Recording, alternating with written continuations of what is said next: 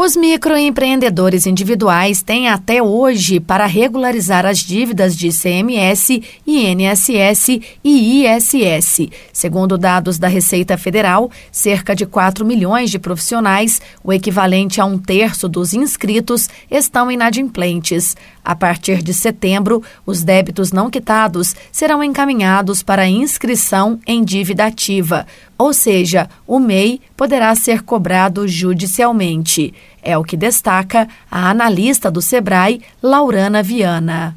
Se não regularizar dentro deste prazo, a empresa pode ser inscrita na dívida ativa e ainda perder o CNPJ e os benefícios adquiridos com a formalização, como direito à previdência social, por exemplo. O microempreendedor poderá ainda ter dificuldades para obter crédito e ser excluído do Simples Nacional. As dívidas podem ser quitadas por meio do documento de arrecadação do Simples Nacional, o DAS, ou através de parcelamento. Para quitar as dívidas, as pessoas podem emitir um único DAS com o valor total dessa dívida, emitido pelo portal Empresas e Negócios. O endereço é gov.br barra MEI. Neste site também existe a opção de parcelamento desta dívida. O próprio portal disponibiliza o valor e a quantidade de parcelas que deverão ser pagas, desde que a empresa já tenha entregado suas declarações de faturamento anual.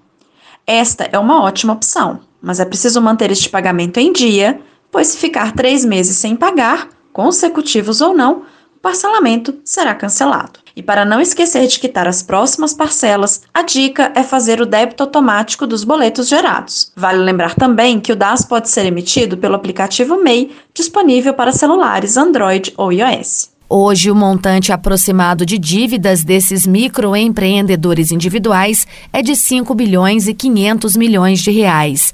Desse total, cerca de 4 bilhões e meio de reais correspondem às dívidas de 1 milhão e 800 mil empreendedores, que estão passíveis de inscrição na dívida ativa.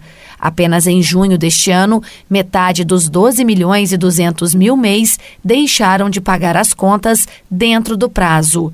É importante que a pessoa esteja ciente que a perda do CNPJ não quita a dívida e nem deixa de corrigi-la por meio de multas e juros, o que faz com que o débito só continue aumentando. Quem tem pendência com a Previdência Social vai ser cobrado na Justiça e terá que pagar pelo menos 20% a mais sobre o valor da dívida para cobrir os gastos da União com o processo. No caso do ISS, Imposto Municipal, e do ICMS, que é Imposto Estadual, o CNPJ do microempreendedor vai ser enviado para os governos locais e poderá ser inscrito como inadimplente na dívida ativa estadual ou municipal, gerando multas sobre o valor devido.